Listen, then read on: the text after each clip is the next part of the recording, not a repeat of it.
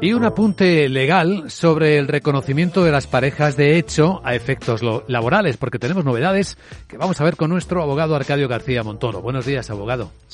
Buenos días, Vicente. ¿De qué hablamos?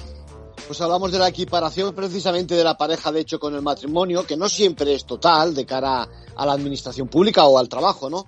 Sin embargo, a nivel social prácticamente está incorporado este modelo y se trata como otro tipo de familia. Por eso, en Murcia, un juzgado ha conocido un caso donde una trabajadora quería disfrutar de un permiso al igual que el del matrimonio y se lo ha reconocido. Se lo ha reconocido. ¿Qué suelen decir los convenios colectivos sobre esto?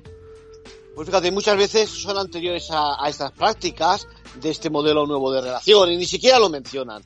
Pero como sostiene el juzgador de Murcia, no importa, siendo la pareja de hecho legalmente constituida, debe tener el efectivo amparo y protección. Así que el empleador, la empresa, tiene obligación de bien conceder el permiso establecido o bien proceder al abono de una cantidad sustitutoria equivalente al salario de dichos días. Eso sí, no hay que olvidar que hay que contar con un requisito, es decir, que la pareja tiene que inscribirse en el correspondiente registro municipal o autonómico para obtener este tipo de beneficios. En conclusión.